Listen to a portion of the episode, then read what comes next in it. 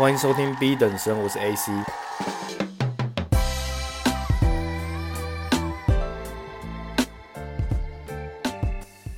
上周二是我最后一天进公司上班，其实也不算上班啦，我给同仁们做最后一堂的教育训练。当时我跟主管说，人如果离开了，我还是会有承诺他要做完一些教育训练的一些任务。那我也履行了这样的承诺。那其实我大概在四月底的时候就已经提离职了，不过我到五月都还是没有断联，甚至我也跟主管说，未来都还是有合作的机会。那其实也不是完全的离开，因为我在更早之前就有跟总监说，我们其实可以维持一个竞合关系。那未来有任何专案上的合作，甚至他们在我的专业上有一些问题，都还是可以。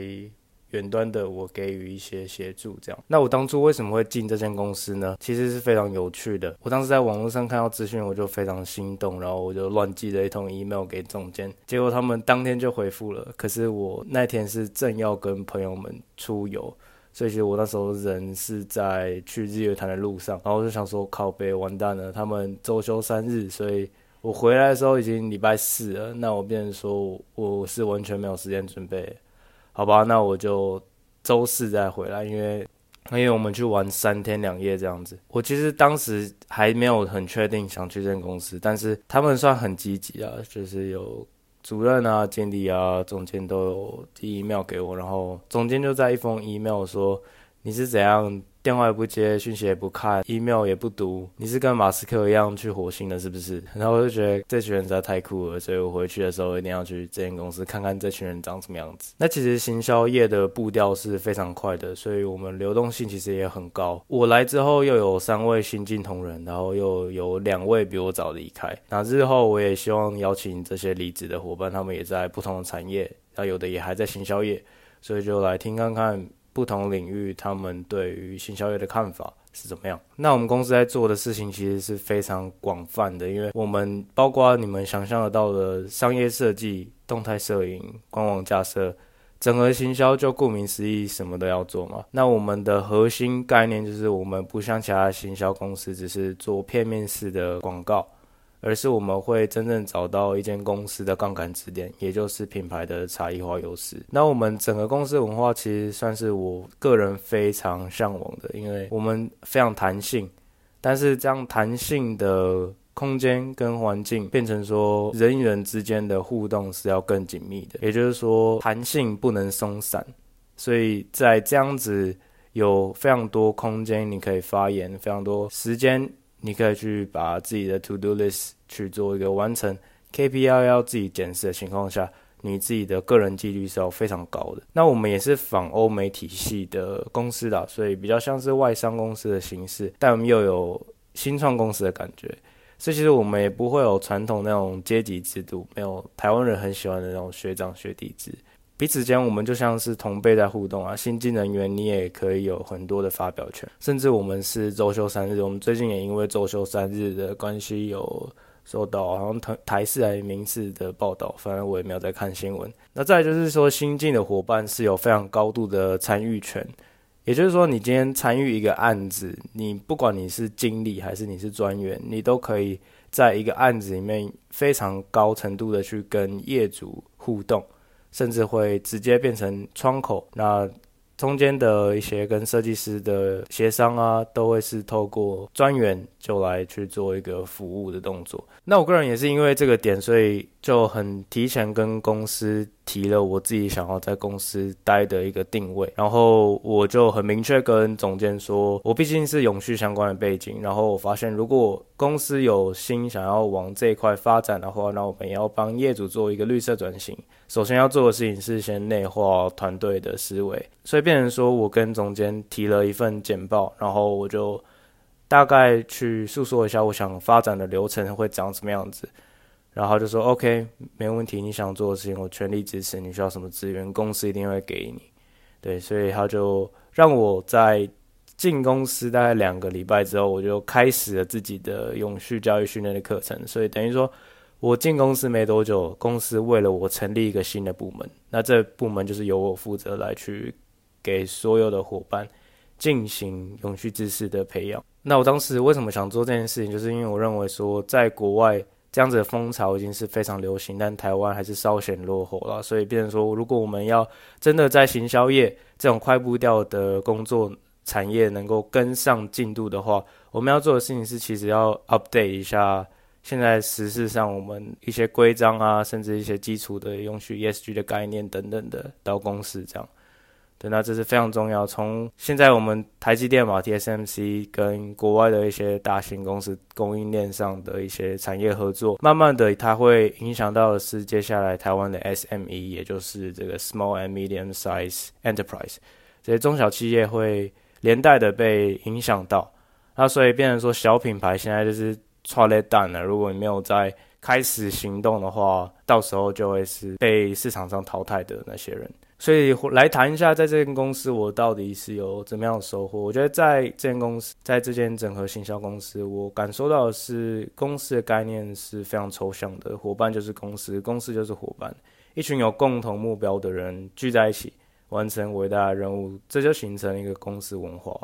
这是我在我们公司团队学到最重要的概念。那我从去年夏天来这边就有参与非常多的专案学习，所以我从一开始。甚至在一些 UXUI 的一些网站的设计等等的，或者说一些 SEO 的长文，这些东西都是我以前没有接触过。不过我来公司之后，算总监也很放心啊，就直接让我操作，做中学嘛，所以就是快快错，快快做，快快改。对啊，那马上就是有直接性的市场会给你回馈，说你哪里需要改进这样。那在这样子的互动过程中，无论是对内伙伴、对外客人，我们能够时常的去了解跟。不同的产业的人应对进退的方式是怎么样？这都是非常好的一个学习的养分。我觉得公司开放文化最重要就是可以让我自由发挥长处嘛。那我长处是什么？就是洗脑大家。对啊，我身边人都说我讲话就是比较有说服力吧，可能说可以当一个理念传播者的角色。对，所以我也刚好在公司是扮演一个教育训练者，所以很有办法用。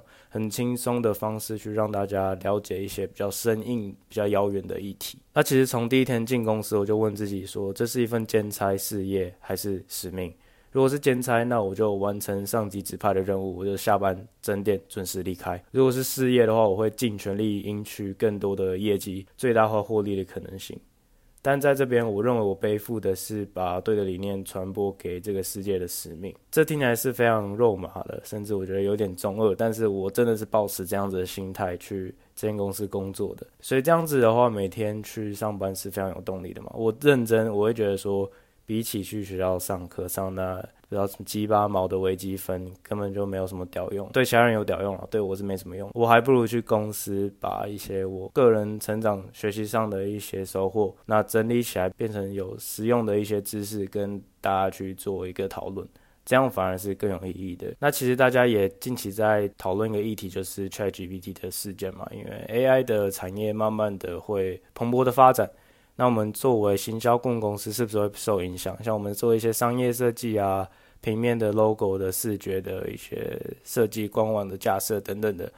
这样子的产业是不是很容易被取代呢？那我们其实行销业在跟 AI 的应用是非常相容的，也就是说，我们时常会借用 AI 的力量来完成我们的任务了。像我们要做一些场文啊，AI 是可以直接帮你生出一个架构，然后你再去做一个精修的动作。所以我个人认为，顾问公司是不会被 AI 取代，而 AI 的出现反而是会让顾问公司再次的崛起。那这样的产业能够灵活的运用 AI 的工具，不论是在专案管理啊、平面设计啊，或者说甚至一些。跟客人的应对等等，这都是可以使用到 AI 的工具的。那其实大家对于 AI 这种错误的认知，我觉得是有一点过度的担忧了。或许现在强 AI 真的能够产出我们想象不到的事情，甚至一些艺术类啊、医学、法律的东西，AI 是可以做得更精准、更完美的。确实，但我不觉得 AI 是可以更全面的去做到所有事情。也许在眼睛看得到的五年、十年还不会那么快的产出这样子高效能的 AI，也有可能出现。对，那那我也是很期待这样子 AI 出现，我蛮想看看看看到时候世界会长什么样子。但我个人认为呢，AI 它就是一个非常实用的工具，那当我们人类可以避免做那些琐碎的事情，我们大脑是可以空出来去思考更有意义的事情。所以其实像是包括在行销业的一些数据分析的洞察力啊，AI 是可以帮助行销顾问从大量的数据提取有价值的讯息，然后整合过，有点筛选掉不必要的东西，然后做一个分析市场趋势、消费者行为偏好啊，这种东西都是 AI 的行销策略可以给一些实质上的战术的一些建议嘛。然后再来说，可能自动化的流程啊，人类最不喜欢做的事情就是很规矩的事情嘛。至少我是这样子，所以当 AI 可以帮我把事情流程化的时候，我觉得那些 email 的传送，或者说社交平台的管理等等的广告投放，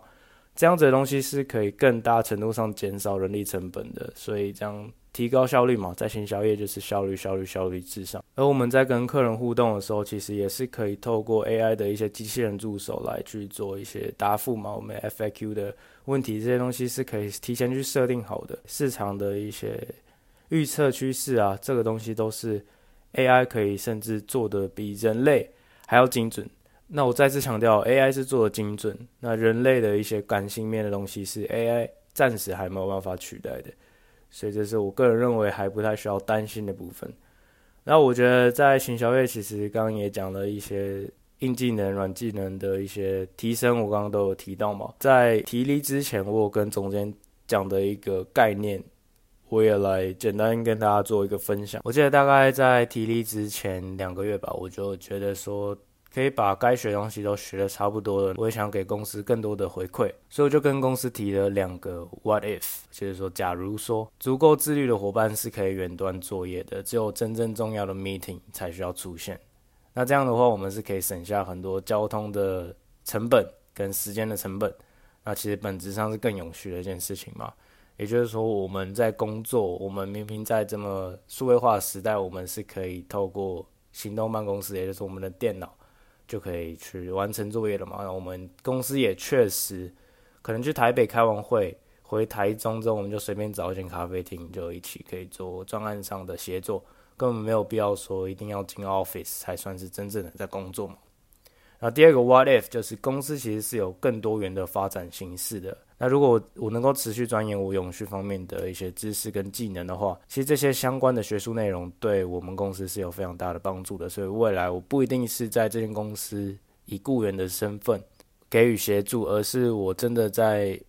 呃，业界能够提供一些永续相关的咨询，或者说一些服务嘛，那我也类似扮演供应商的角色啊，好比说行销公司的供应商是什么？可能就是设计师、摄影师、网站架设的一些工程师等等的角色嘛。那最后一天的时候，也是那时候大家给我一些反馈，然后我也跟公司说，其实我们可以维持一个竞合关系嘛。然后我就举了一个例子，就是说今天消费者在买热狗堡的时候，他会觉得他少了什么东西。那如果我今天我们公司是热狗堡的话，我自己可以再成立一个番茄酱公司。那今天消费者在买番茄酱加热狗堡的时候，他的感受是最好最完整的嘛？那我希望我们公司的关系就有点像是番茄酱跟热狗堡这样的模式，这样就形成一个竞合关系了。所以我个人是希望，不论在什么领域啦，因为我个人是希望。在几个特定的领域做到顶尖。那当我在这些领域深入学习、